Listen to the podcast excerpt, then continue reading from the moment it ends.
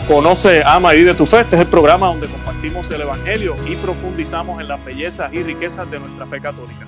Les habla su amigo y hermano Luis Román y quisiera recordarles que no podemos amar lo que no conocemos y que solo vivimos lo que amamos. Hoy tenemos un invitado especial. Tenemos a Carlos, el apellido es Sacasa. Sacasa. Como su casa, Sacasa. Su casa, su casa es mi casa.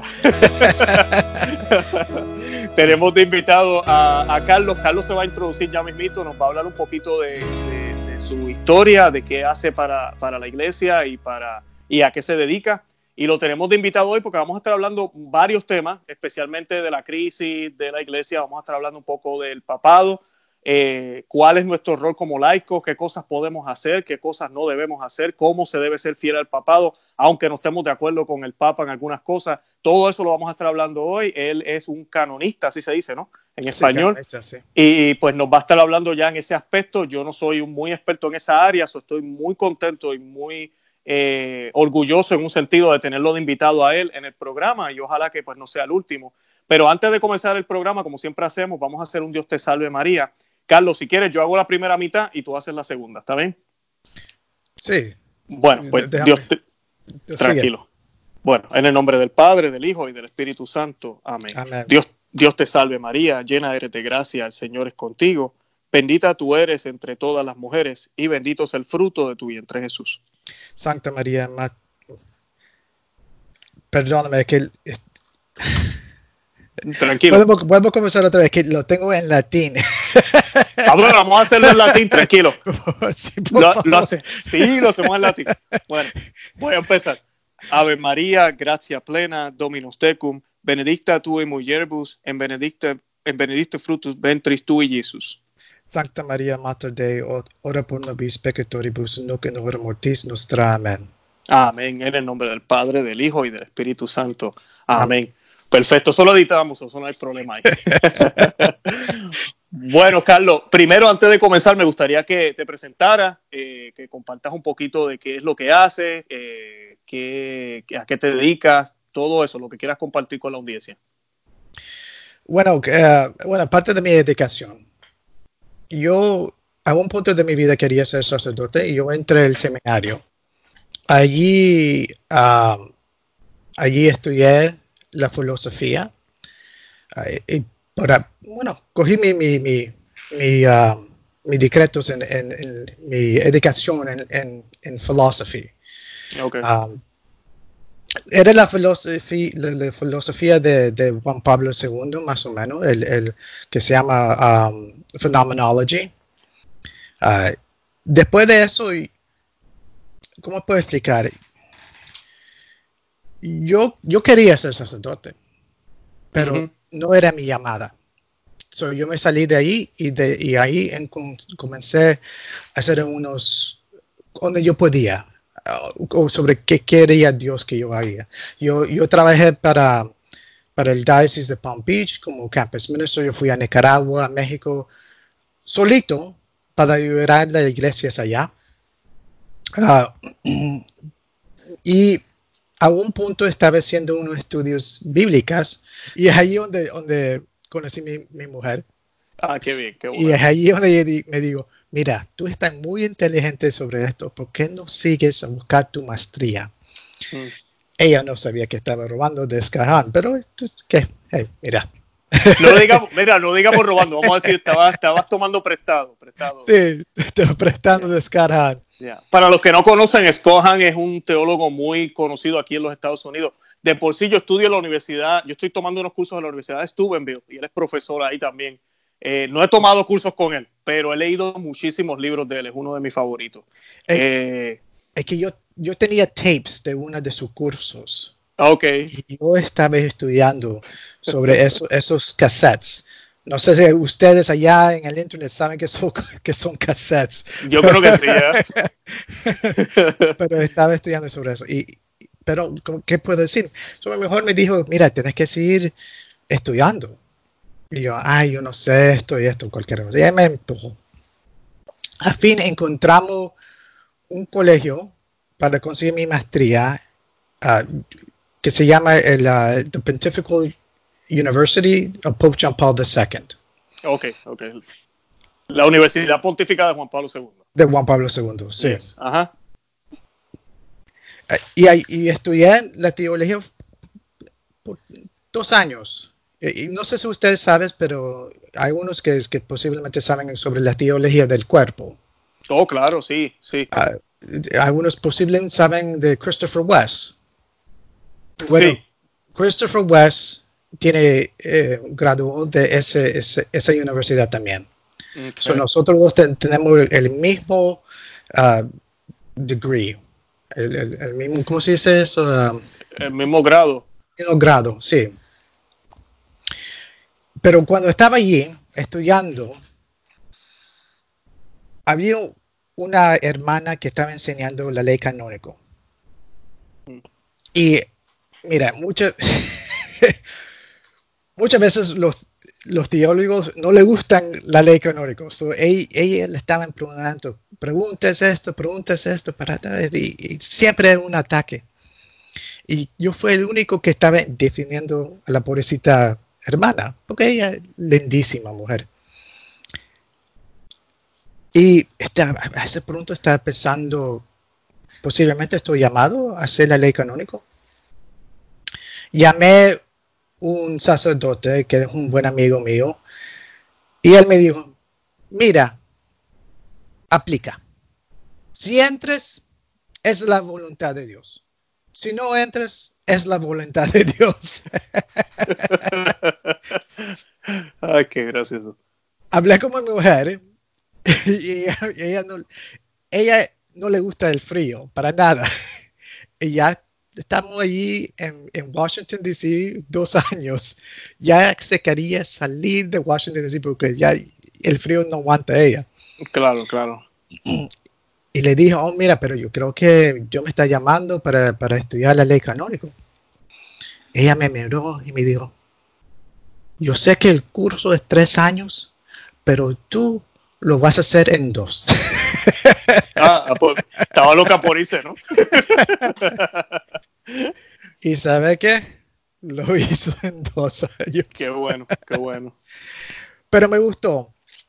Me gustó a, a- a ver cómo es las iglesias y, y- y la diferencia entre la ley canónica y, y la teología. Y, otra cosa que me gustó también eh, cuando estaba estudiando la ley canónico, canónica, perdóname, me gustó la historia de la ley, porque es una ley que afectó todo el mundo Ujú.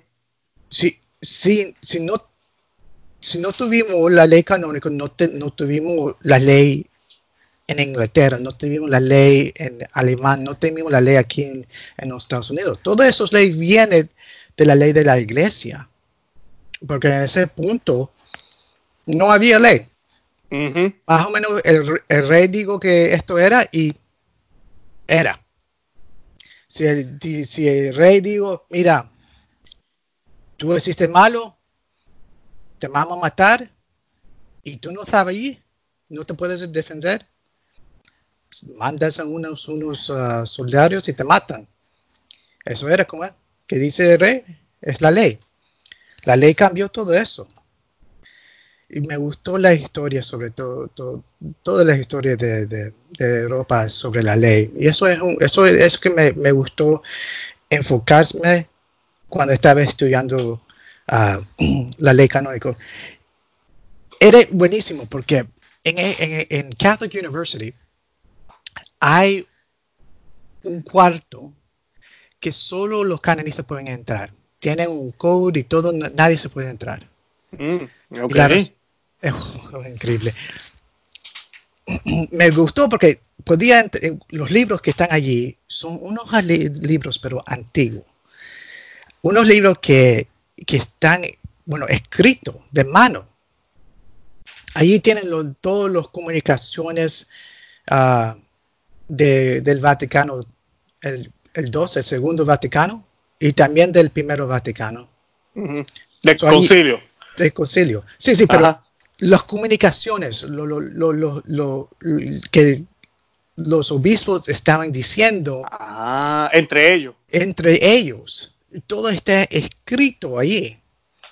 el volumen de volumen de cosas ahí. Increíble. Increíble. Y también tuvieron, pero leyes, de, ¿cómo te puedo explicar? De, del primero century. Ajá, del primer siglo, sí. Del primer siglo. Era una cosa increíble, pero tenía que, tenía que practicar tu latín. Porque muchas veces está escrito en, en no sé cómo se dice en español, pero en shorthand. Pero más eh, sí, este, ¿cómo se dice? Abreviado. Abreviado, pero en latín. En latín. Ah. Hablando de eso, tú, tú hablas latín, ¿no? Hablas latín. Eh, tú me habías dicho, ¿cuántos idiomas hablas? Bueno, hablo tres lenguas. Tres lenguas. Inglés. Español, inglés y latín. Sí, yo, nací en Nicaragua, pero crecí aquí en los Estados Unidos. Mi primera, pero mi primera lengua es inglés. Okay. estudié español. Bueno, tú sabes, en mi casa tienes que hablar español. Ajá, así somos nosotros, ¿ya?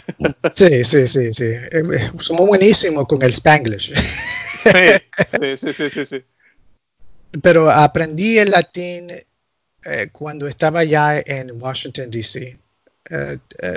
tuve como tres clases y también en la práctica ah, de la ley canónico a veces recibimos cosas del Vaticano y estaba en latín. Okay pero era más como italiano latín, no sé cómo explicar. Era, no era formal. Sí, es como un latín, un latín italianizado. Ya, Podríamos decir ya, Sí, sí, sí, sí. Eso, era, un poquito más fácil a leer. Qué bien, qué bien. Ah, eso son nuestras lenguas que yo, que yo sé y pero me ayudó mucho a aprender latín. Muchas veces la gente dice, oh, es una lengua muerta, una lengua muerta. No, no, no.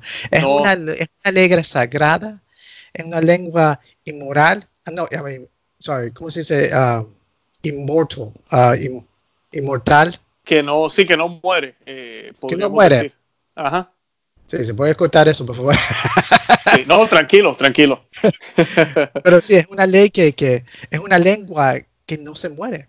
Claro es una lengua, es una lengua que todas nuestras lenguas comenzó, donde comenzó. Eh, y eso, yo tengo, para regresar al punto, perdóname, que me fui en un cuento. No, no, está, está muy interesante. Ya yo tengo unas preguntas, pero termina, que te quería preguntar. tengo un, tengo un, una, un bachelor's in philosophy. Ok, un bachillerato en filosofía. Sí una maestría en teología. Ok. Y también tengo una licencia en la ley canónico. Ok. Y la, y, pero la cosa increíble es que mi maestría, yo sé que estudié en Washington, D.C., pero la maestría viene de, de Lateran. So es parte, es, el colegio es parte de un colegio allá en el Vaticano. Mm, sí y como no, la licencia es parte del Vaticano. tengo dos, uh, dos barcos que, que, que, vienen del Vaticano. Degrees from the, from, from, from, the, from the Vatican. del Vaticano, claro. y te iba a preguntar, tú que ahora hablaste de la ley canónica, yo sé que mucha gente a veces escuchan eso y es como que, ¿qué ley canónica? ¿La Biblia basta? o ¿Cuál es la importancia de la ley canónica? Y ya mencionaste que tiene que ver mucho con la escritura. Eh, ¿verdad? Este no es invento de la Iglesia Católica, pero ¿cuál es la importancia? ¿Por qué existe? ¿Para qué? No, no basta con los, con los mandamientos y ya. bueno, la, bueno, la causa es que, tú sabes, nuestra iglesia también es una institución. Y adentro, cada institución hay unas leyes que, que, nos tenemos que tener allí para que podamos hacer las cosas que es propio. Por ejemplo, tú, sabes que los leyes comenzaron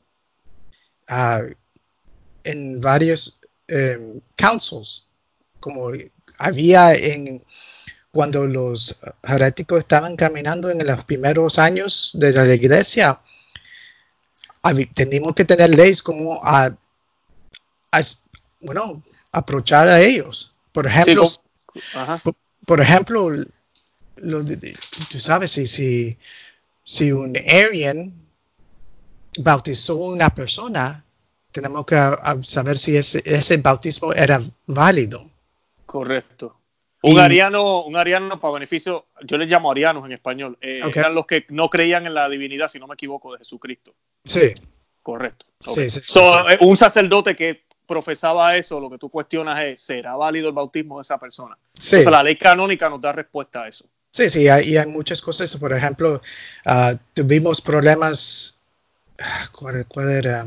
Eh, yo, a algún punto tuvimos problemas con el matrimonio. Porque tú sabes, y yo sabemos que los ministerios del matrimonio fue entre las personas, ¿correcto?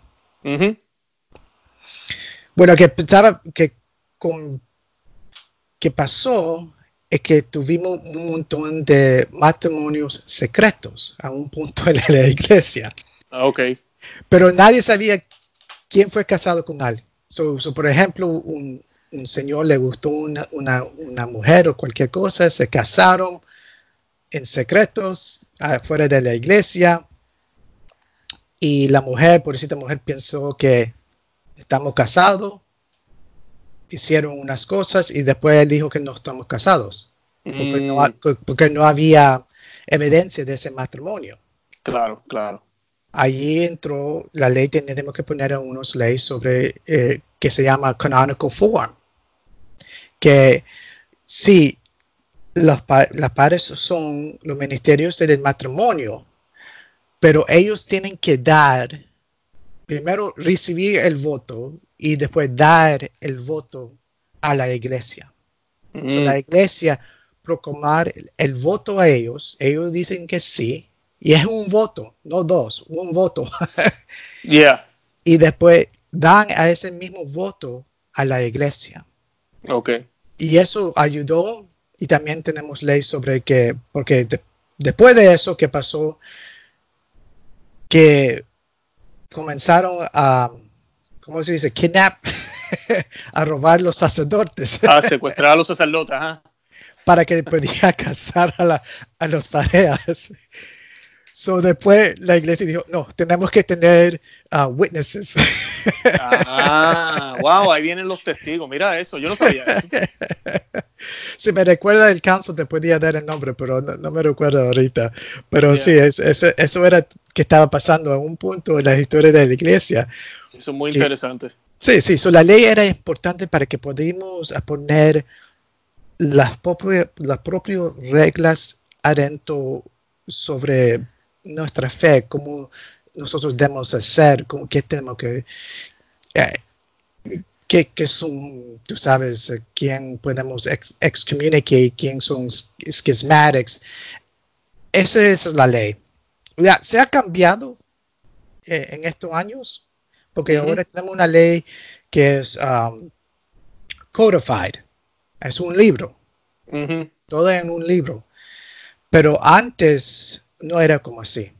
Antes era antes era un montón de, leyes uh, canónicos en otros lados. Pero cuando comenzamos con el 1917 Code, nosotros obligated, decimos que los otros canons no lo podemos ocupar, solo podemos ocupar los los, los leyes que están en el 1917 Code. En el, ajá, en 1917. Sí. y como no, durante el, el, el, segundo Council del Vaticano, tuvimos un, un nuevo libro. Ajá, sí. En el 83 Code. Pero es interesante para, leer, para leer todos los leyes antes del 1917 Code. Tú sabes, por, yo, te mandé algunos uh, papal uh, decrees del el Papa Syracuse. Uh, es interesante para leer eso. Tú sabes que para ser, por ejemplo, en ese tiempo, si tú querías, si tú querías ser sacerdote, tenía que, que vivir una vida, uh, ¿cómo se dice? Aquí está. Tenía que estar bautizado antes que, que, que te hiciste, bueno, que tú creciste, hiciste hombre, por ejemplo. Ah, y también tenía que a ese punto a comenzar tus prácticas en los minor orders. Sí. Si tú sabes sobre los Yo creo que tú sabes. Sí, sí las órdenes menores. Esas las quitaron después, Pablo VI las quitó. Si no me equivoco, ¿verdad? El cambio que hicieron con las órdenes menores. Sí, sí, hay dos. Más o menos. Tenemos dos. Hay dos.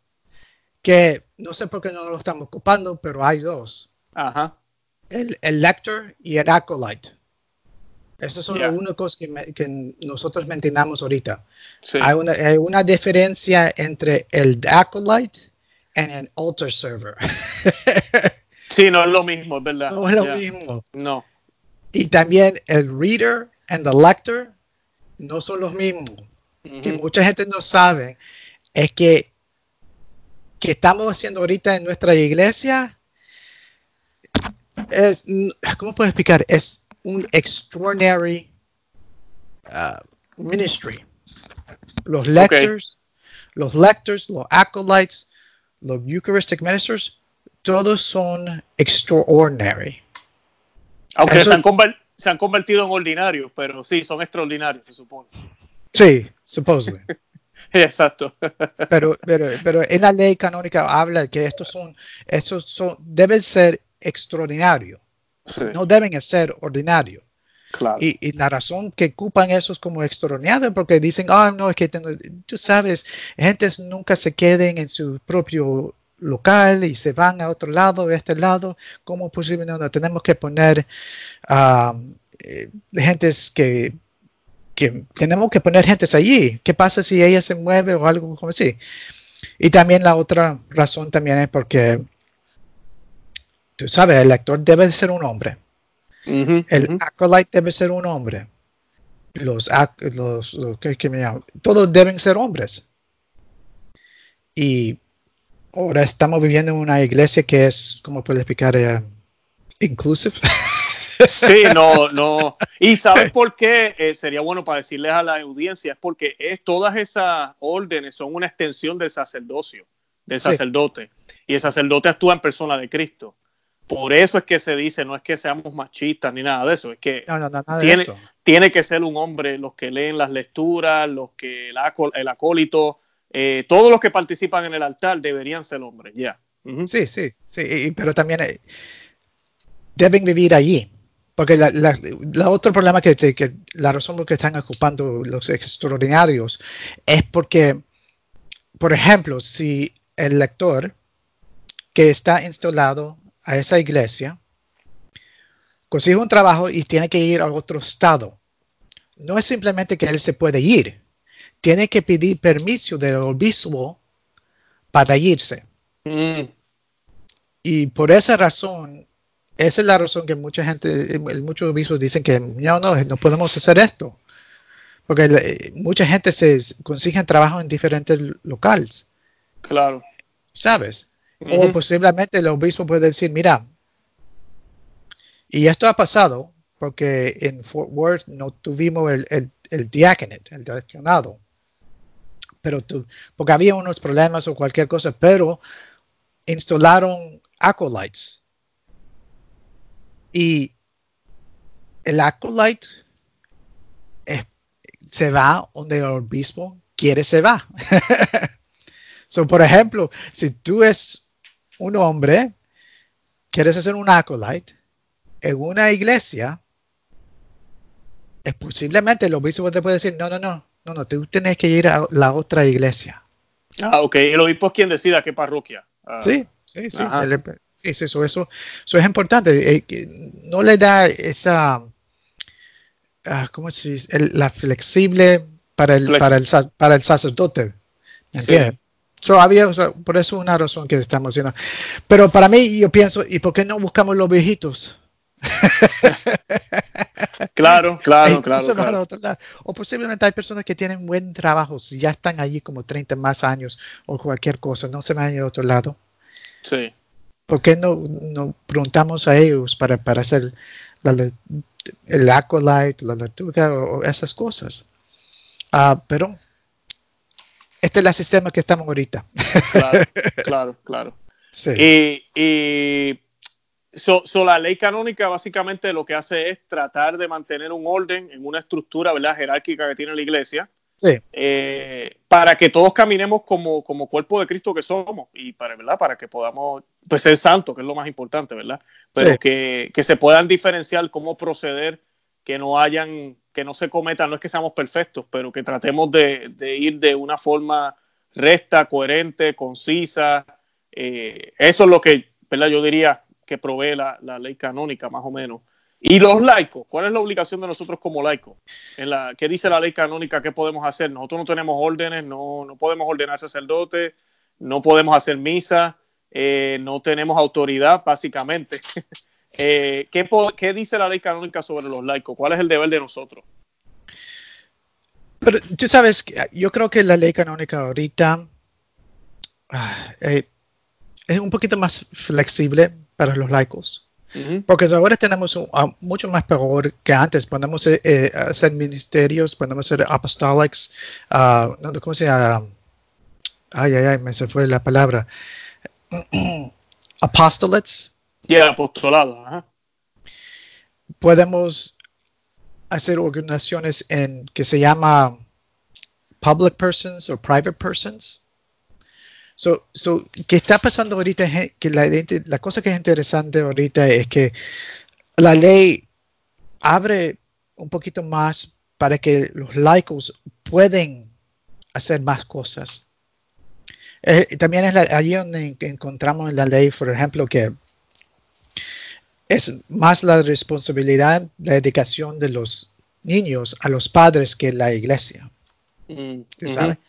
De que, los, los, parentes son los principal educators, como se dice. Sí, los, padres son los primeros educadores de sus hijos. Sí, sí. Y, la iglesia está allí para ayudarlos, a los padres. Pero tú sabes, en el mundo ahorita estamos dejando a nuestros niños allí en el, en el colegio y esperando. Sí. el Estado es el que decide ahora qué, le van a enseñar a los hijos, lamentablemente. Sí, sí, pero la ley dice que los, padres son los primeros y deben ser los primeros. Y que la iglesia está ahí para ayudar a ellos, no de otra manera. Y por eso es importante para que nosotros nos dedicamos sobre la, la tradición de la iglesia, sobre la, teología de la iglesia y pasamos eso a nuestros niños. Eso es parte de, nuestra obligación. y, allí también yo pienso que, yo sé que te mandé uh, un, canon, canon 749, eh, sobre el teaching office de la iglesia. Ok. que es parte de, la iglesia, ¿me entienden? Porque nosotros, como laicos, aprendemos de la, aprendemos de la iglesia, ¿no? ahí, nosotros encontramos los santos, es ahí donde nosotros encontramos la teología, es allí donde encontramos un montón de cosas. Y los obispos son, debe ser los, ¿cómo explicar? Los principales de educar su gente. Correcto. Y eso es importante, eso es muy importante. Eh, por eso necesitamos, necesitamos a cualquier cosa. Yo sé que ahorita está un montón de escándalos está pasando en nuestra iglesia, pero tenemos que rezar. Tenemos que rezar muchísimos a nuestros sacerdotes, tenemos que rezar muchísimo a nuestros obispos y también a poner más las pilas. Claro, claro, claro. Porque ellos, ellos tienen la autoridad a enseñar sobre qué dice la iglesia. Y si ellos no están enseñando eso, ¿qué vamos a decir? Mira, cuando yo me recuerdo cuando yo estaba en el seminario, yo tuve un, una, un, confesor, un confesor que era un jesuita pero uno de esos jesuitas de Antigua. De lo bueno, de lo bueno. Durísimo, el hombre durísimo. Él, yo me recuerdo, un amigo ocupó el nombre de, el nombre de Dios. Mm. y él caminó a él. Y no puedo decir esto que digo él aquí, pero digo una mala palabra y dijo, no ocupa, le llamó una mala palabra y no ocupa el nombre de Dios como así. Sí, sí, no digas el nombre de Dios en vano. Sí, en vano, pero, pero antes de decir eso, digo, el, digo el, una mala palabra. Claro, claro. Y, eso era como él. Era, era durísimo el hombre. Y él sabía, ya sabía tus pecados antes que, que entraba al cuarto. Ella era un hombre increíble. Pero una cosa que me recuerda, entre una de sus homilías, él decía, todos nosotros tenemos un dimón sobre nuestras espaldas para que podamos pecar. Pero te digo, hago ahorita, hombres, porque ustedes están eh, aprendiendo a ser sacerdotes, que ustedes tienen dos. Y esos dos te van a seguir toda tu vida si se hacen como si se hacen sacerdotes. wow. Y yo lo creo. Yo lo creo muchísimo que la tentación, la vida del sacerdote es difícil. Y yo sé que hay unos malos allí. Y ellos están enseñando unas, unas cosas increíbles que nunca en mi vida posiblemente quería que vea a ver. Ah, y por eso tenemos que rezar. Tenemos que no solo rezar, pero también tenemos que hacer sacrificio para nuestros sacerdotes. Claro. Más a los, los sacerdotes que son malos. Más a ellos que cualquiera. Porque, porque ¿qué, van a decir ellos cuando están delante de Dios? ¿Qué va a mm. pasar allí? Mira, eh, ahorita en nuestra iglesia, ¿qué, es? Como 60% de las personas no creen que están recibiendo a Jesucristo. Correcto, 70 ya. El 30% nada más cree que Jesucristo está eh, realmente presente en las especias de pan y vino. y, piense que ese pobre sacerdote nada le va a pasar cuando, cuando pasa. Claro. Yo le voy a preguntar, ¿por qué solo el 30%? ¿Qué faltaba? ¿Qué faltaba? Pero también nosotros tenemos que ayudar. Tenemos que ayudar como laicos. Ahorita tenemos, estamos en un punto, yo pienso, que es el momento de los laicos. El eh, momento del laico. Tenemos que a comenzar a enseñar nuestro pueblo. Tenemos que eh, evangelizar nuestras iglesias sobre la, como la, la, tradicional, las, las, la, la, teología de la iglesia. Tenemos que hacer eso. Y lo tenemos que hacer con amor, sí. Claro. Tenemos que hacerlo porque un montón, un montón de gente ahorita en nuestra iglesia están perdidos.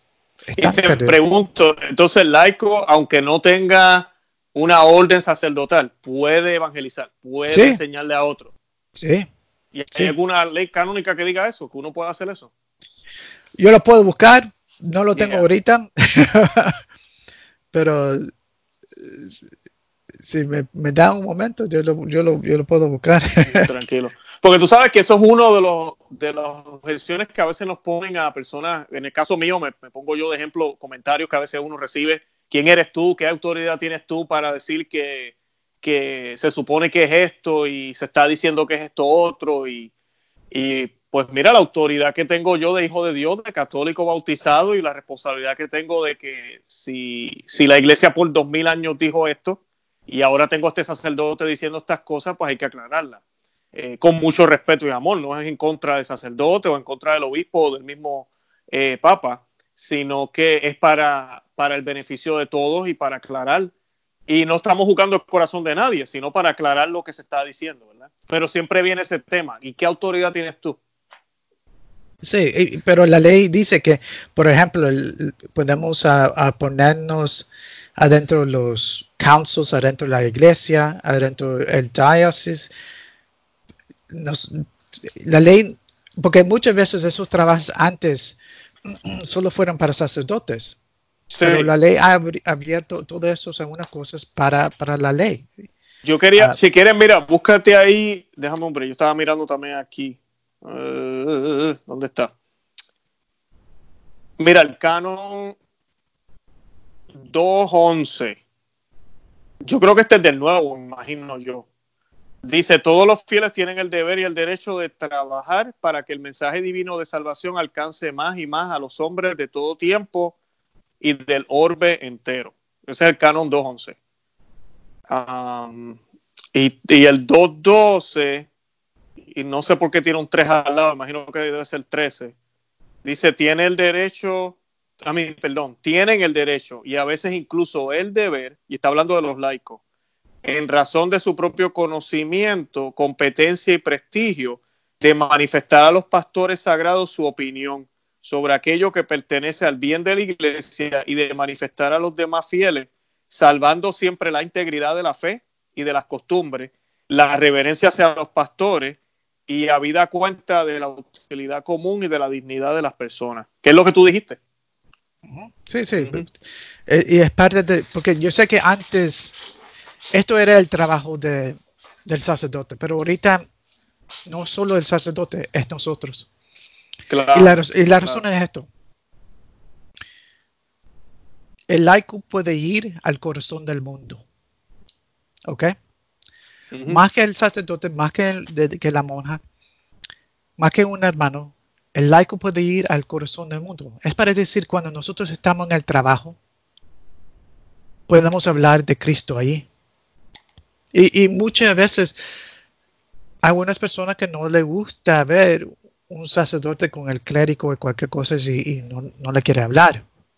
Pero nosotros, nosotros adentro allí en nuestros trabajos, podemos hablar de Cristo, podemos decir sobre la verdad que existe en la Iglesia Católica.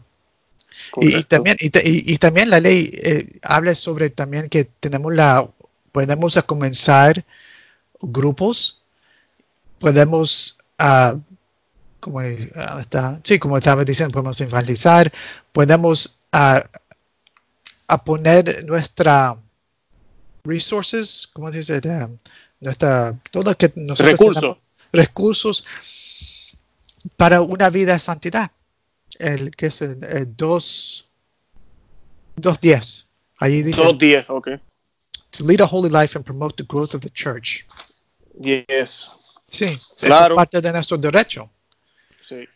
sí hay, hay un gran título sobre todas las obligaciones y todos nuestros derechos en, la ley canónica, sobre las cosas que podemos hacer. Y nosotros tenemos ese derecho. Tenemos ese derecho. Y no solo eso, pero tenemos, podemos mover la iglesia también.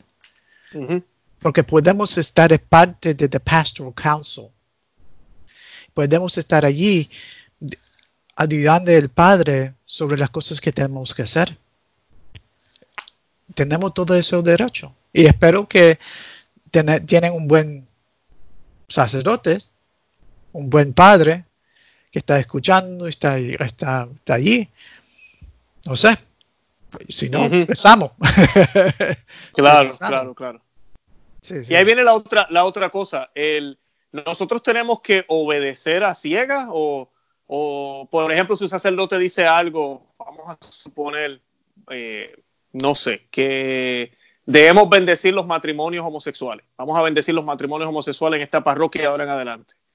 Y yo que conozco la Biblia sé que eso no está bien. yo tengo que obedecer porque si no estoy en desobediencia, ¿verdad? Ese es mi, deber como laico o, yo puedo hablar con el sacerdote o, ¿qué, puedo hacer. Yo sé lo que puedo hacer, pero te estoy diciendo para beneficio de los que nos ven el programa, ¿verdad? Sí, pero eh, si tú tenemos la obligación a, nuestra fe, a defender nuestra fe. Eh, nosotros tenemos esa defensa. Uh, you know, el, tiempo antes podíamos ir al, al, tribunal y poner un caso. Mm. Y estoy, estoy, y me gustaría si podemos seguir en esa tradición, si la, la gente podía ocupar los tribunales más para para algunas cosas que eso que de la cosa del matrimonio. Oh, pero, pero tenemos el derecho. Eh, no, no, tenemos el derecho de defender. Estoy, lo estoy buscando ahorita. Claro. Sí, sí, aquí el, el 221, el paragraph 1, habla sobre eso, habla que tenemos el derecho a defender la iglesia. Tenemos el derecho para, para defender nuestros derechos en la iglesia alante eh, un foro eclesiástico. Nosotros tenemos ese derecho. ¿no? ¿Cómo es posible que podemos tener eso en nuestra iglesia cuando sabemos que eso es un pecado? Eso no debe ser y eso no es algo natural y tampoco es un sacramento. No. Correcto. Y, te voy a decir ahorita, um, nosotros tuvimos un caso, solo un caso que la, persona, no me recuerdo si era hombre o una mujer, no me recuerdo, pero él tuvo un, matrimonio homosexual. Ok. Y él se convirtió católico y dejó esa vida y quería casarse con una mujer dentro de la iglesia. Y ni lo pensamos, te voy a decir, ni lo pensamos. Porque él preguntó a nosotros, tengo que, tengo que hacer un proceso de anulación. Era una pregunta, él solo era una pregunta. Y entre los canonistas, ni un minuto, todos nosotros, no, no es ni ni es un matrimonio. No es necesario, no tenemos que hacer ni una anulación, ni tenemos que hacer una falta de forma, nada de eso porque no es un matrimonio natural. Claro. Pues le dijimos que no tenía que hacer nada. No tenía que hacer nada porque no había, nunca había un matrimonio allí. Y que te, te, puedes casar como cualquiera, no tenemos que hacer nada formal. Y estaba feliz. claro, claro. Y ella se había arrepentido y dejado esa vida, me imagino. Sí, sí, imagino, porque se quería casar con una mujer de la iglesia católica. Yo claro, claro. no, Sí. Eso solo pasó una vez, pero era tan rápido, tan. ¿Se sabe? Pero cuando un sacerdote está predicando estas cosas, no podemos simplemente dejar allí yo pienso, tenemos que estar, ¿cómo se dice en español? Vigilant. Vigilante. vigilante. Vigilante. Ah, estoy, ahorita estoy leyendo algunas cosas aquí, pero...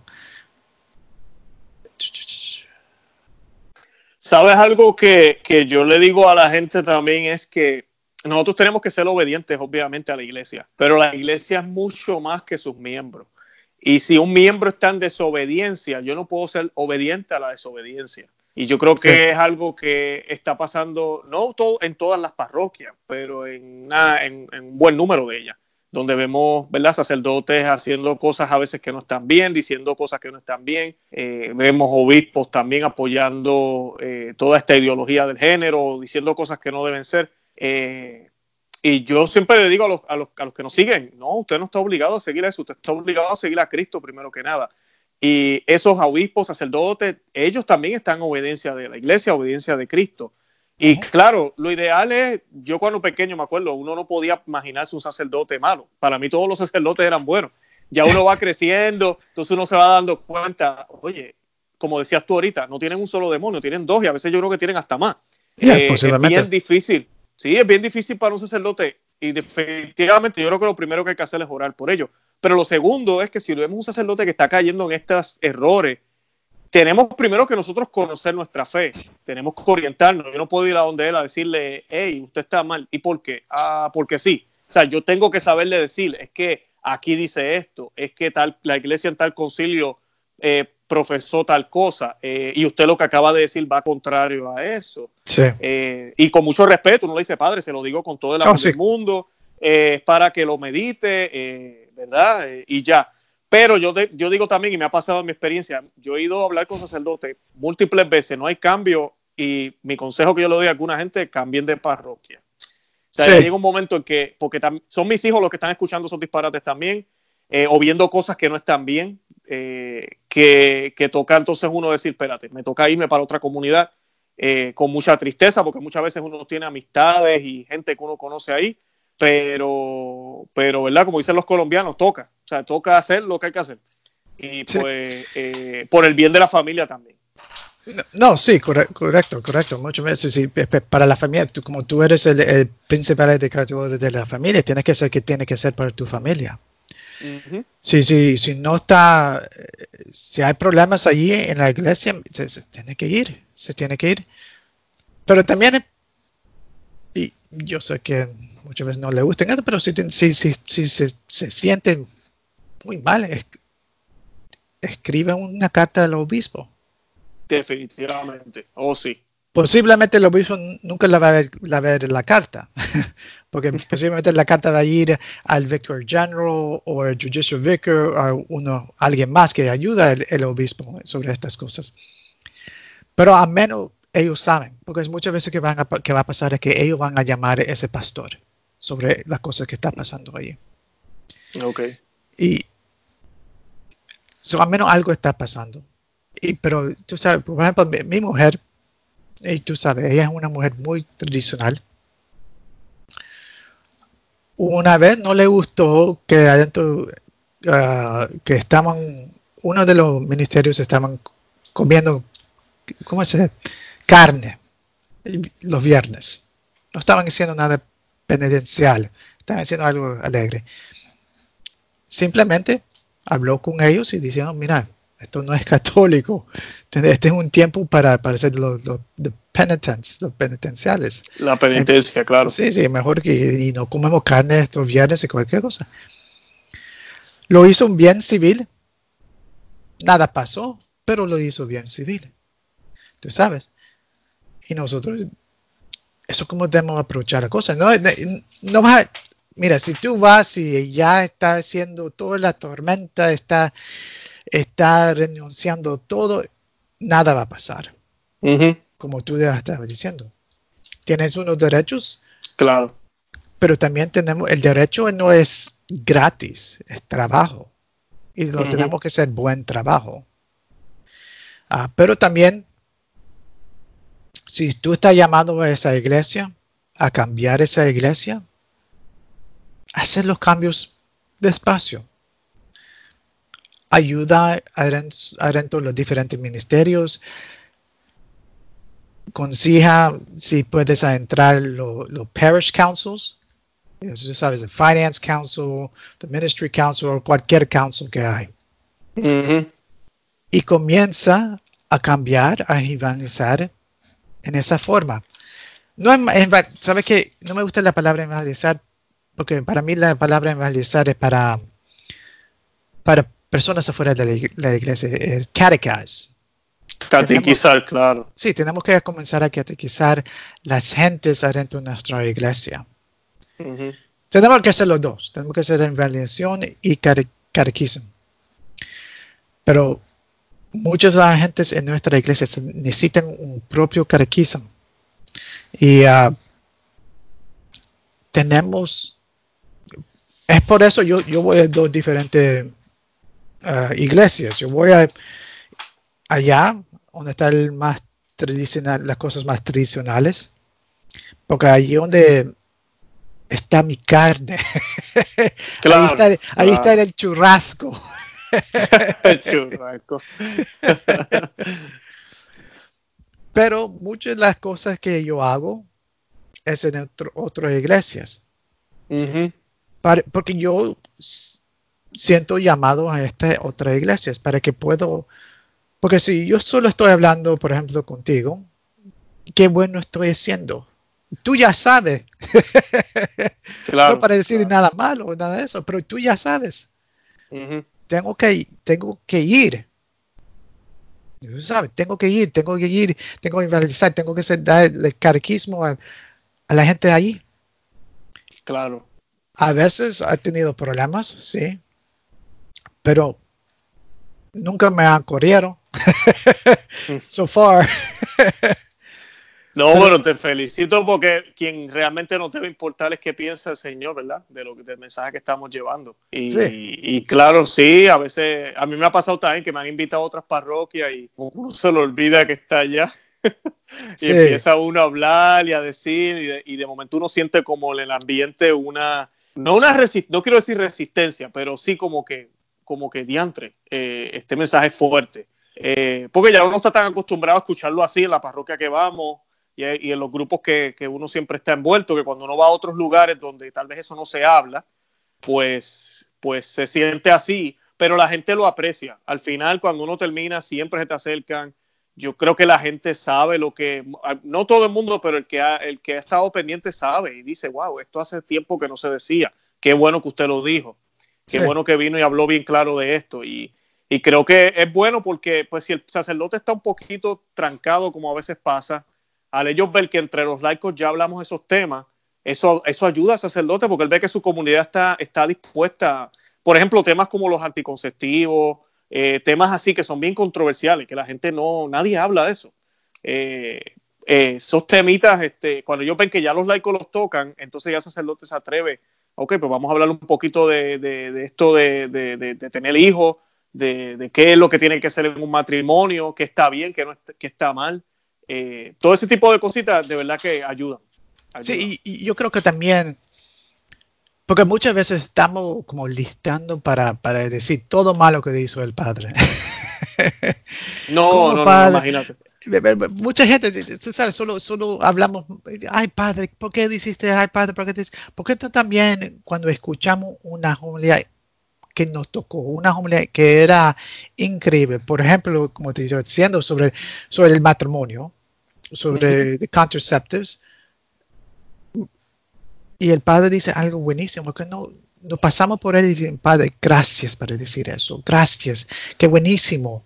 Esperamos para él y decimos eso, porque tú sabes que, no sé cuál domingo, pero eh, había, hablaron sobre, ah, bueno, las escrituras era sobre, um, ¿cómo se dice? Ephesians 5, que la mujer debe estar subjetivo al hombre.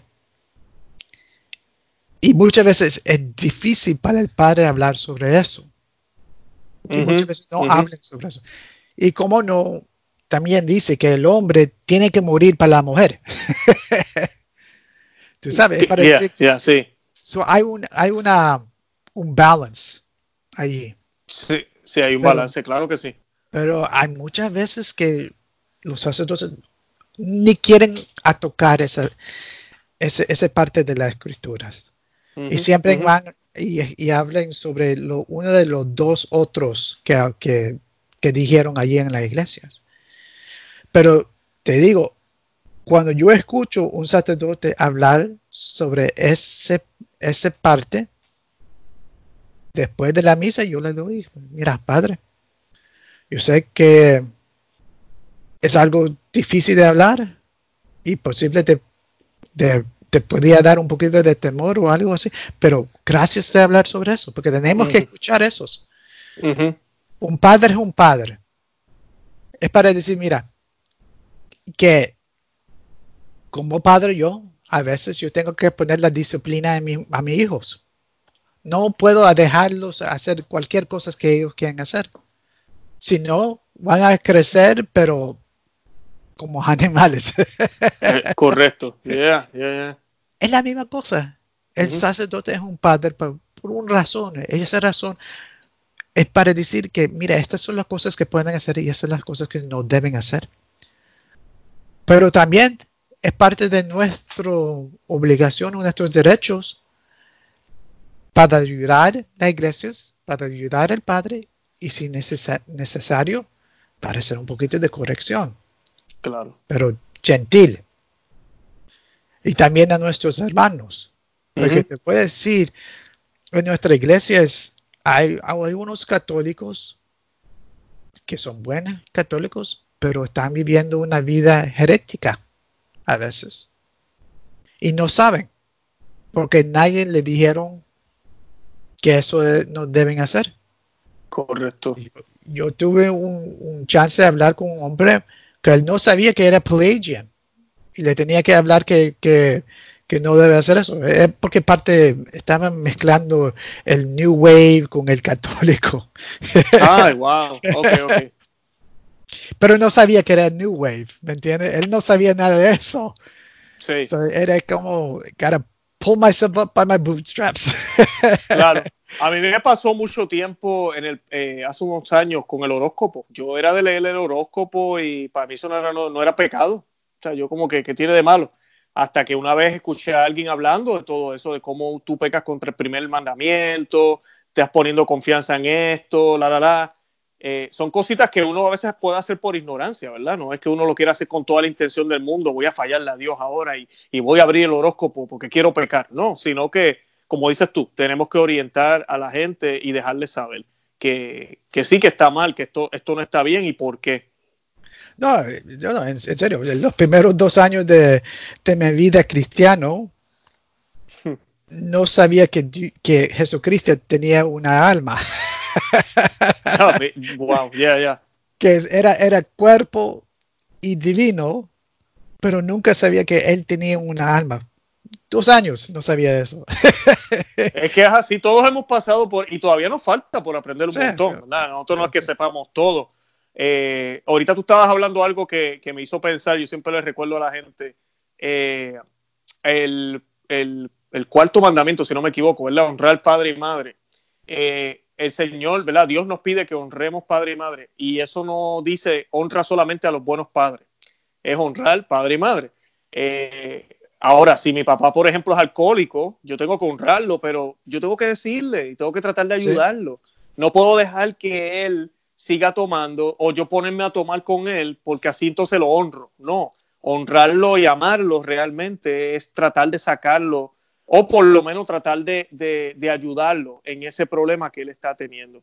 Y lo menciono porque a veces pues la gente se cohíbe decirle algo a un sacerdote bueno o malo porque es que no, él es el padre eso es parte de la relación bonita entre un padre y un hijo.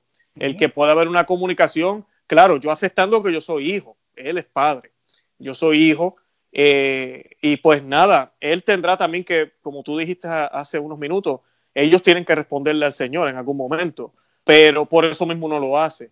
Y, hablando de eso, te quería, quería irme más allá, quería irme ya con el Papa, con el Santo Padre, eh, porque esa es más difícil. Ahorita yo hablé de, no, pues me puedo cambiar de parroquia, me puedo ir, pues ya con el Papa no me puedo cambiar, si no nos volvemos luteranos. yo, eh, yo jamás dejo la iglesia. Eh, y sabemos que actual, el actual pontífice, yo lo he dicho en muchos de mis programas, tenemos que orar por él eh, muchísimo. Yo personalmente nunca había orado tanto por un papa. Yo no oré tanto por Benedicto XVI. Juan Pablo II, yo todavía estaba muy jovencito, como que no presté mucha atención cuando él era papa. Pero con Francisco ahora, eh, pues ustedes ya, los que nos siguen en el canal están bien informados. Ellos saben todas las noticias, las cosas que salen de la boca de él a veces. Eh, y no sabemos, nadie es quien para juzgar el corazón de nadie. Eh, no sabemos qué está pasando, pero sí debemos orar por él.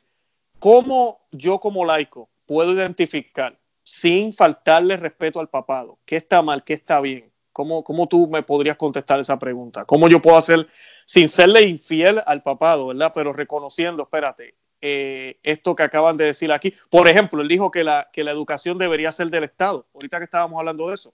Él dijo que la ONU y que tenemos que obedecer la ONU y que la educación debería ser del Estado, no de los papás. Eso va contrario a lo que la iglesia siempre nos ha dicho. Eh, y, es y es contrario sobre qué dice la ley canónica.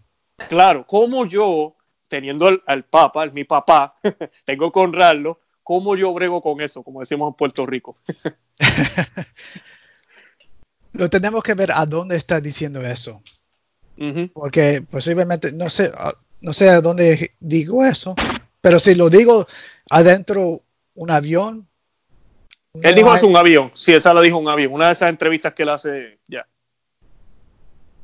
No, no hay, no hay sentimiento de, de authority ahí. Es, su opinión. Eso todo. Pero no se supone que uno siga todo lo que dice el Papa. No, a mí es, humano también. Nosotros tenemos unos, unos papas horribles también. oh, sí, claro. Hay, unos papas que han tenido mistresses y un montón de cosas. eh, si buscas en nuestra historia, no todos los papas fueron santos. Y por bien, Eso es así. buena razón. Ah, entonces, ¿cómo, ¿cómo yo sé, para el beneficio de la audiencia, cómo podemos saber, y aquí estoy ya hablando de la infabilidad, hay personas que piensan que el Papa, pues por ser Papa, no se equivoca, y todo lo que el Papa dice, sea en un avión, en un bote, en, donde sea, eh, tenemos que obedecerle porque, porque él es el Papa. ¿Cómo sabemos, cómo podemos distinguir eh, si él está hablando con su autoridad magisterial o no está hablando con su autoridad o es simplemente una opinión? ¿Cómo podemos discernir eso? Primero, nosotros como laicos tenemos que estudiar, primero. Porque todo, todos los leyes, toda la teología, todo eso viene de, debajo de tres ah, patas. Pues, no, sé cómo decirlo en español, pero tres patas. El magisterium. El magisterio. Eh, la tradicional, la traditional. La tradición. Y lo scripture. Y la Sagrada Escritura. La Sagrada Escritura. tenemos que siempre estudiar. Y la ley también nos, deja hacer eso también, porque tenemos el derecho de estudiar nuestra fe ahora, más que antes. Bueno, siempre tenemos esta, esta, esta posibilidad. Ah, pero tenemos que estudiar, porque tenemos que saber que muchas cosas que el Papa escriba son cosas, uh, doctrine, doctrinas. Doctrinas. Doctrinas, gracias, doctrinas. Es para decir que es algo que es para ese momento y, se, y como no, sí se puede, somos obligados para, para seguirlo, pero con nuestros estudios lo podemos seguir como debemos seguir.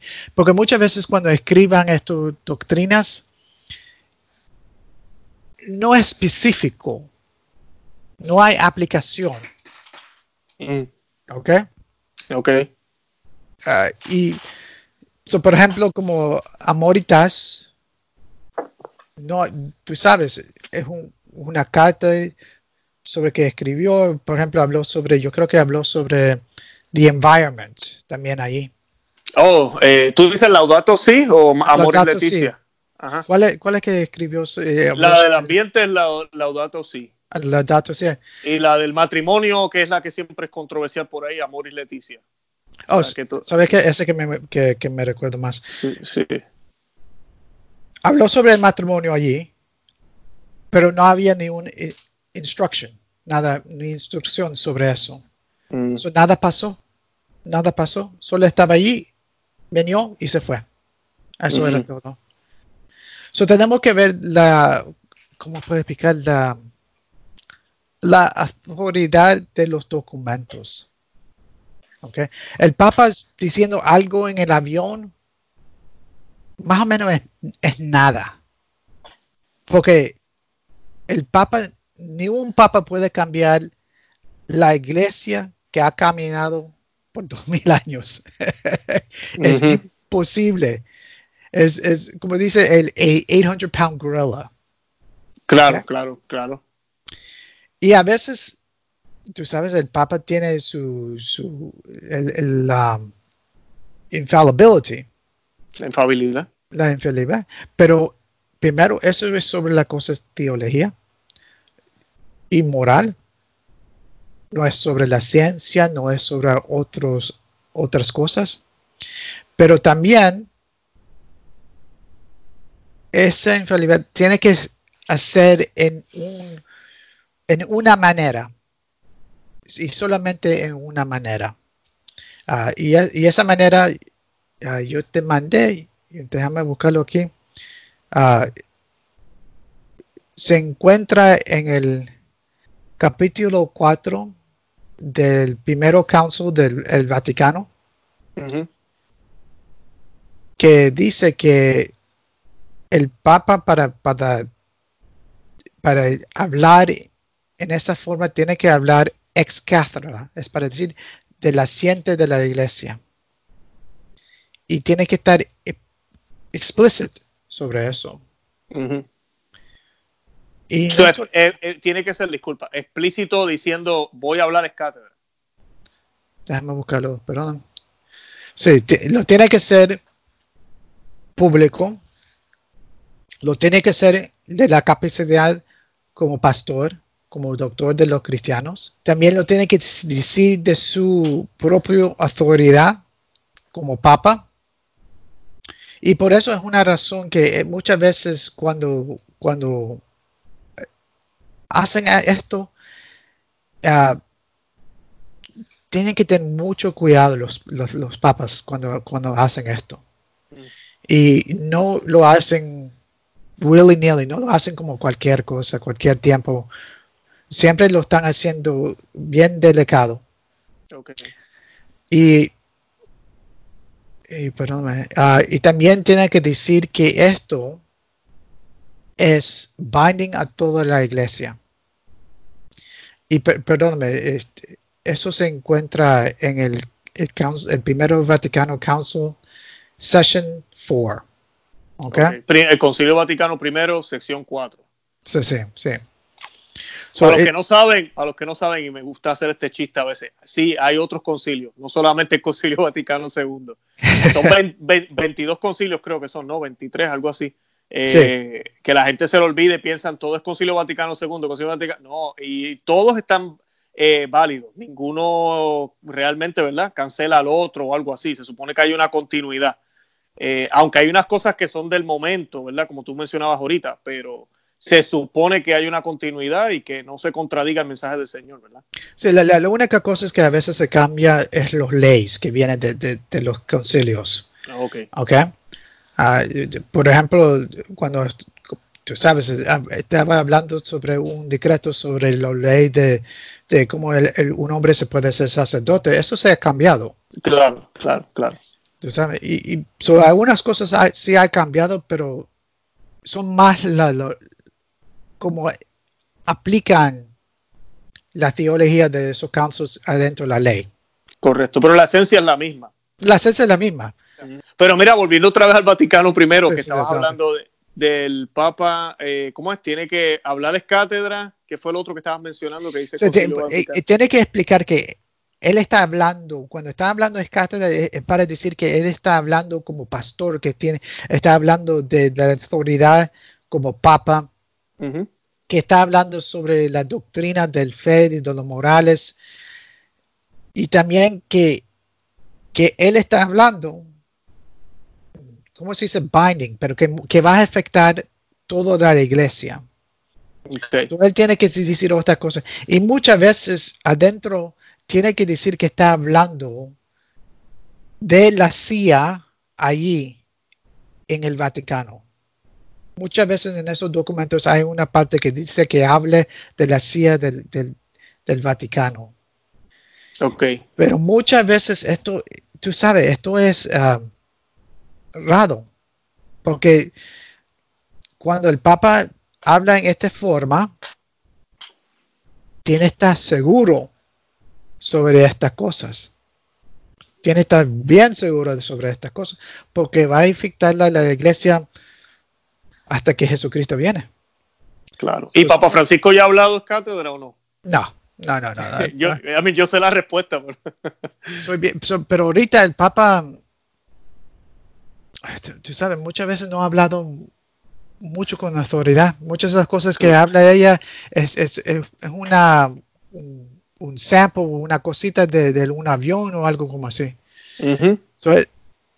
yo rezo por él y yo te digo, yo siempre estoy pidiendo a Dios para, para, para los, los intenciones, santidad del Padre. Y, pero tú sabes, estoy rezando, estoy rezando, ¿qué más que puede ser? Pero tú sabes lo que a mí me parece eh, extraordinario lo que está pasando ahora es que, como dices tú, él no ha dicho nada de cátedra, pero, por ejemplo, a Moris Leticia, en cierto momento, no sé ahorita, pero yo había escuchado de cinco conferencias episcopales que estaban dándole comunión a divorciados por lo que decía Moris Leticia. Entonces, Cardenal Muller fue uno de los primeros que empezó a debatir, decía, no podemos leer los documentos así, porque como el lenguaje es bien ambiguo, Pues él decía, él decía, tienes que leerlo a la luz de los concilios anteriores. Si lo lees a la luz de los concilios anteriores, pues no, no te vas a poner a hacer eso. Pero lo triste de esto es que hay personas y movimientos en la iglesia que piensan que todas las encíclicas son infalibles o son una orden y empiezan a hacer cambios. Así contradiga lo que se hizo antes, como si fuera un partido político. O sea, tenemos este papa ahora y pues esto es, esta es la nueva ley y esto es lo que vamos a hacer. Y eso se está viendo muchísimo ahora y esa es la parte que a mí me preocupa, porque sin tener que hacer un tercer concilio vaticano o sin tener que hacer nada es cátedra, estamos viendo unos cambios drásticos en las iglesias. Ahorita con esto de las diaconisas, que parece que se va a hacer realidad, eh, que, que, no se habían visto antes. Y no ha habido, no, yo no creo que vayan a hacer otro concilio. Se están haciendo más cambios ahora que los que se hicieron antes. por, eso tenemos que leer todo esto adentro de esas tres formas que hablé antes de la, de la tradición, del magisterium y de las escrituras. Tenemos que leer todo eso adentro de eso. Por eso cuando escribió eso en la Daticid, lo tenía que leer en esa forma. Ese, ese obispo que hizo eso no tenía ninguna educación sobre la tradición de la iglesia. Correcto, correcto. Y por Pero eso, entonces Román no dice nada. Y Román es el problema. Sí, Román digo, bueno, sí, no, pero, pero todo ya sabía, ya, ya sabíamos qué era la aplicación. Claro. Ya, ya sabíamos la aplicación porque no sabemos la tradición de la iglesia. Claro, muchas veces tenemos que leer. Y, la misma cosa con, con los documentos del Vaticano, del Segundo Vaticano. Porque mucha gente es, ah, pero el espíritu del Segundo Vaticano, el espíritu... no, no, no, tenés que leer los documentos. Sí. Es, una cosa sobre la filosofía de la teología de la iglesia. Y se tiene que leer en la luz de, la, de los otros concilios. También en la teología de, la iglesia. Siempre se tiene que leer sobre la tradicional, sobre el, magisterio y, y, los escritores de la iglesia. No se puede leer sin esos. Pero es algo diferente los concilios de un apostolic exhortation que va a venir. Esas son dos diferentes cosas. En un concilio tiene más peso, más autoridad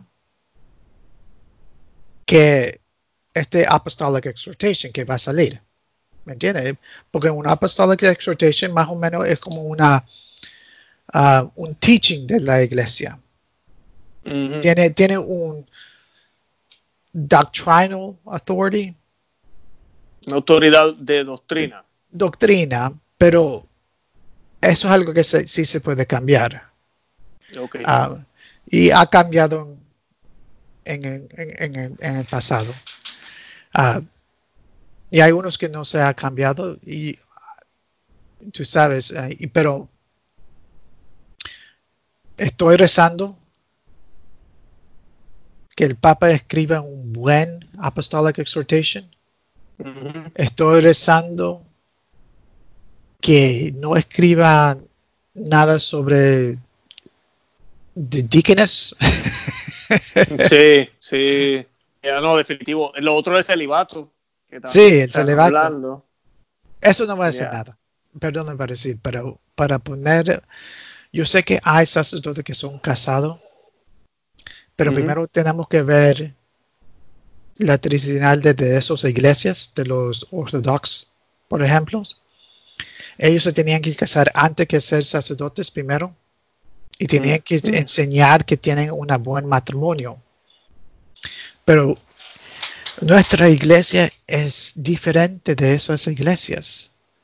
Nosotros tenemos una un community que es más grande y muchas veces estos pobrecitos padres están matándose a veces para sus iglesias, para sus y no sé cómo van a mantener una iglesia con hijos. No, es imposible, es imposible. Es imposible, es imposible, porque es un trabajo que no es ni, es trabajo, es una vida. Es una vida. Es una vida. ¿Cómo es posible que tu mujer te va a dejar hacer esto? Yo sé que muchas veces se va a decir, ay, qué bueno, ay, mi, mi esposo es un sacerdote, pa, pa, pa, pa, Pero después de cinco años, nunca veo a ese hombre, no sé qué está haciendo. Él ama esa iglesia más que ama a mí. ¿Qué piensa que va a pasar? ¿Qué piensa? No, no, no, vamos a tener más problemas allá en, el tribunal. es una... No, y, el y, el, y a veces gente que piensa que los abusos a seminaristas, que nada que ver con eso, es el, el no ser fiel, la, la, falta de fidelidad a Cristo. Porque no, a mí, nosotros que estamos casados, ¿cuántas, ¿cuántos matrimonios lamentablemente hombres infieles, gente que abusa de sus esposas. O no se trata de si estoy casado, si me permites casarme. Es ser fiel a la vocación que te tocó vivir. Eh, y la de sacerdote es lo mismo. El sacerdote, el problema es falta de fidelidad. Nada que ver con que sean casados o no casados. Dígame, yo sé, yo, yo, yo, yo escribí casos por seis años sobre esos, esas mm. cosas. No, no, chacho los, cuentos que te puedo decir adentro del mm. tribunal. Ay, ay, ay. No me imagino, me imagino. No, tiene que ser fuerte. Ay, sí, sí. Te voy a decir esto. Los americanos, esto es un generalization, no se puede aplicar esto a todo. Pero más o mm. menos los americanos están listos para, para el divorcio, para divorciarse. So, ellos tienen problemas de de la unidad del matrimonio. Los hispanos son buenísimos de la unidad del, matrimonio. El problema es la fidelidad, de, infidelity. Claro, la, falta de fidelidad. La falta de fidelidad del, matrimonio. Pues, pues te creo, sí. Sí, sí, eso, era siempre el, cuento, que el, hispano siempre tenía su esposa y su novia. Más los hombres que las mujeres, pero eso pasa, pasaron con las mujeres también. Infrecuente. Claro, claro. Pero no infrecuente tampoco, ¿me entiendes? Era, pasaron también como así, porque el hombre está, tenía su novia, ella tenía que tener su novio. o, cualquier cosa. Es, es interesante. Pero sí, tenemos que estar como el matrimonio. Y tú sabes, el matrimonio necesita Dios para, para, para, para que puede estar allí. Tú sabes, nosotros como casados a veces tenemos, ah, tenemos nuestros problemas. Y a veces tenemos que salir de la casa, caminar y regresar. to cool off. Sí, a veces eso es lo mejor. Yep. Sí, sí yo digo, yo digo, me muerdo la lengua, espero un momentito, un par de horas y después entonces hablamos. Para no tener que, ¿verdad? No caer en nada que después uno quiere lamentar. Sí, sí, sí. Es la misma cosa. Por ejemplo, tú sabes que el sacerdote a veces va a tener problemas. por eso es bueno que un sacerdote también tiene sus propios amigos que sabe sobre esos problemas y que también son otros sacerdotes que están buscando una vida de santidad.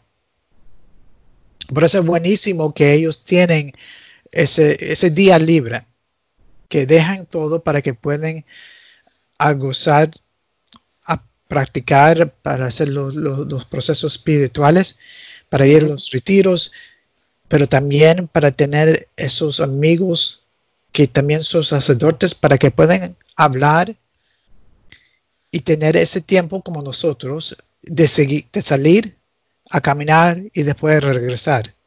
Para que ellos también puedan hacer eso también. To, ¿Cómo se será? Decompress a veces.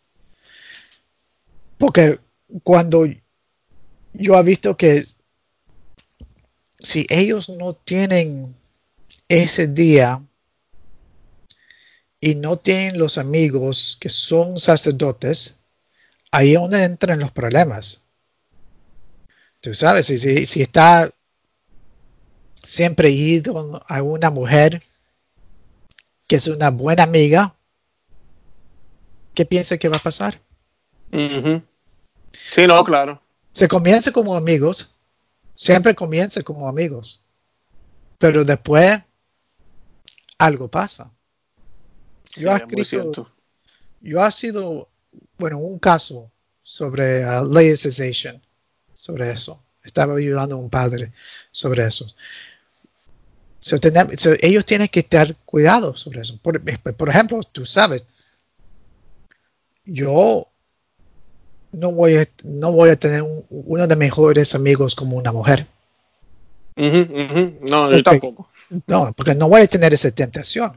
Yo sé que no voy a hacer nada, pero ni lo voy a ponerme en esa situación o cualquier cosa. Claro. todos mis amigos mejores son hombres. Y si hay una mujer, hay un hombre también. Claro. Yo, yo, tengo que proteger mi matrimonio. You know? Claro. No para decir que voy y, usualmente son hombres que uno, que están más o menos lo mismo que uno mismo está. No estoy diciendo que es perfectamente así, pero usualmente son personas que tienen familia también, que son casados, porque si yo me paso con cinco muchachos que son solteros buscando novia, yo ahí con ellos también, y yo que soy casado, imagínate, no, no se puede. No, no, no, tener razón. Eh, que lo, lo, que decía, lo que decías ahorita de sacerdote es cierto, él, él, tiene sus amistades de sacerdote, ellos se apoyan mutuamente se ayudan, se recomiendan libros, pasan el tiempo como sacerdotes, no, no en otras cosas que no deberían estar haciendo, ¿verdad? Correcto, eh, correcto. unos buenos sacerdotes que... Unos buenos sacerdotes. Que están ayudando y cada uno a, ser mejor, a ser santo, a cualquier cosa. Eso es, importante. Yo pienso que eso es importante. Ah, Importantísimo. y, para, que ellos puedan tener ese tiempo, ese tiempo para, para, para, ¿cómo puedo explicar? Uh, solidify sus vacaciones. Sí, para fortalecerse. Sí, sí, sí, para fortalecerse. Claro, claro. Pero, para, e, Ajá. Sí, sí, sí, nada, coge.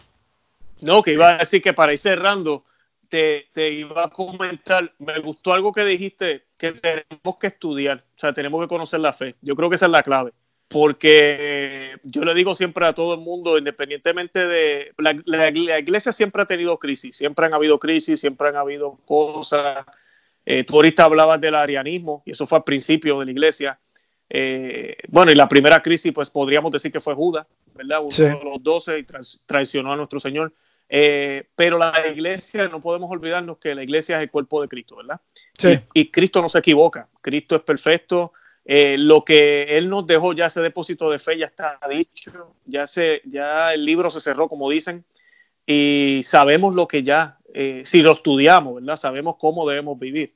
Eh, como tú decías, lo que cambia es cómo lo aplicamos. La iglesia siempre, ¿verdad? Basado en lo que esté sucediendo, va a buscar maneras de poder evangelizar, de poder aplicar aquí, enseñarnos de esto. Ahorita hablando de los anticonceptivos, por ejemplo, hace cinco siglos atrás no habían anticonceptivos. O la iglesia tiene que venir con doctrina sobre eso que vayan a acorde con lo que la iglesia, con lo que Cristo y, el depósito de fe que se fue eh, llevando a través de los apóstoles y el Espíritu Santo, ¿verdad? Llega hasta donde nosotros. Eh, si conocemos eso, sin importar lo que esté sucediendo en la iglesia, y estoy incluyendo al actual pontífice, debemos, vamos a poder estar fuertes como quiera. Entonces, lo nuestro deber, yo digo que es orar por él, eh, aclararle a otros que tal vez estén confundidos, porque ese también es el problema, que la gente escucha, entonces se dejan llevar completamente por esta confusión, eh, ayudarlos a ellos para que no se pierdan, y, pero orar por el Papa, no somos quienes para juzgarlo. Ahorita mismo tú que sabes de leyes canónica, ¿verdad? Nadie está por encima del Papa, correcto, ¿no? No, no, nadie está por encima. Y, y como tú, tú estás diciendo, este, esta es la época de, los laicos. Yo pienso, eso que yo pienso. Esta es la época de los laicos. Por eso tenemos que estudiar. Tenemos que saber qué dice la iglesia. Tenemos que saber la, de la tradición de la iglesia. Tenemos que saber nuestras escrituras. Tenemos que hacer todo eso. Tenemos que hacer todo, todo eso. Porque no sabemos qué va a salir. Y cuando sale ese apostolic exhortation, que nosotros sabemos que va a salir, los tenemos que leer en esa luz. Porque yo pienso que mucho, no creo que va a estar so in your face. Yo creo que va a estar más como uh, como lo hizo antes, ¿me entiendes? Va a ser va a ser como paulatino, ¿no? poquito a poco. Poco a poco. No va a estar claro. ¿Ok? Ah, ok. okay Yo creo que lo, voy a escribir, pero lo va a escribir, pero sin estar claro porque él sabe que no puede escribir algo que es contrario sobre el magisterium. Él sabe que no, puede escribir sobre eso. No, no puede. So, va a ser algo que no es claro. Solo mm. y cuando salga, lo tenemos que leer en la luz de la iglesia. Correcto. Y eso es la parte importante. Y por eso nosotros tenemos que a trabajar y tenemos que estudiar. Y yo sé que vamos a tener unos sacerdotes, vamos a tener unos obispos que van a, a coger eso y lo van a aplicar sin la luz de la iglesia, porque eso que está pasando ahorita. Pero nosotros tenemos que estar claro que dice la iglesia y leerlo, tenemos que leerlo en esa luz y tenemos que hacer la evangelización, tenemos que hacer el catequismo en nuestras propias iglesias y también ayudar en la iglesia para posiblemente cambiarlo por adentro, no solo gritando afuera. claro, claro, claro. Yo sé que todos nosotros queremos estar en nuestras iglesias que tienen la misa tradicional o, o Ad Orientem o todo eso, pero no podemos quedamos, quedamos allí. Tenemos que salir a otras, a otras parroquias y tenemos que hacer el trabajo. Tenemos que hacer el trabajo. Y también tenemos que hacer ese trabajo de evaluación en nuestro, en el mundo también. lo tenemos que hacer doble en, dentro de la iglesia y en el mundo. Y en el mundo, claro, en nuestros trabajos, con nuestra familia, con las amistades, eso es, eh, esos 24, tiene que ser nuestra vida. Sí, eso tiene que ser nuestra vida. Somos católicos, es nuestra identidad, es lo que somos, hijos de Dios, ¿verdad? Eh, y eso no es solo para los domingos, es para todo el tiempo. Todo el tiempo. Y tú sabes qué se llama la gente que cuando, cuando dicen, bueno, bueno, solo voy a misa el domingo y ahí dejo Dios. Hmm. Y después ellos van al trabajo, se olvidan de Dios y hacen cualquier cosa que ya ¿Tú sabes qué se llama eso? ¿Cómo eso se llama? El muerto de Dios. Eso mm. es, eso es, eso es el muerto de Dios. Eso es, sobre algo que Nietzsche escribió. Ok. Eso es un Nietzschean spirituality. un espiritual Nietzsche, no sé cómo decirlo en español, porque es un nombre alemán. Pero es para decir eso, es que, que él escribió sobre algo similar de eso, que Dios es muerto y solo vamos a, al mausoleo para darle gracias o cualquier cosa, pero después regresamos a nuestro trabajo para hacer que debemos hacer y dejamos al, Dios muerto allí. Mm. eso es interesante que mucha gente no sabe que mm. van a la iglesia, pero están practicando el muerto de Dios. Claro, lo dejan allá muerto y no se lo, lo dejan allá muerto, sí. Y como católicos tenemos que traer a Dios a todo todos los aspectos de nuestra vida. Amén, amén. Así mismo es. Sí. Qué bien. Pues, Carlos, yo creo que ya podemos más o menos cerrar. ¿Y qué más te puedo decir? De verdad que gracias por el tiempo, de verdad. Este, Y ojalá que no sea la última vez, que podamos hacer otro, otros videitos cualquier tiempo. A, estas cosas me gusta, me gusta sentar y hablar. No, yo ah. lo disfruté hoy también. Yo estoy como que, mira qué chévere, estoy hablando aquí con Carlos. Eh, hablando del Señor. Puedo hablar por, otra hora. yo, soy igual también, pero mañana tengo que trabajar. Estoy pensando, me tengo que levantar temprano. Ay, no. Ah, no, eso entiendo, eso entiendo. Ok, pero, pero gracias. Sí, no, no, gracias a ti. Y nada, nos estamos comunicando, chicos. Este, mandarle saludos ahí a tu esposa, a la familia. Este, y nada, nos estaremos viendo prontito si Dios quiere. Bueno, el fin de semana. Ya, hoy es jueves, o ya me invito el fin de semana si Dios quiere, nos vemos. Ok, sí, que Dios bendiga. Igual, Carlos, gracias a un millón.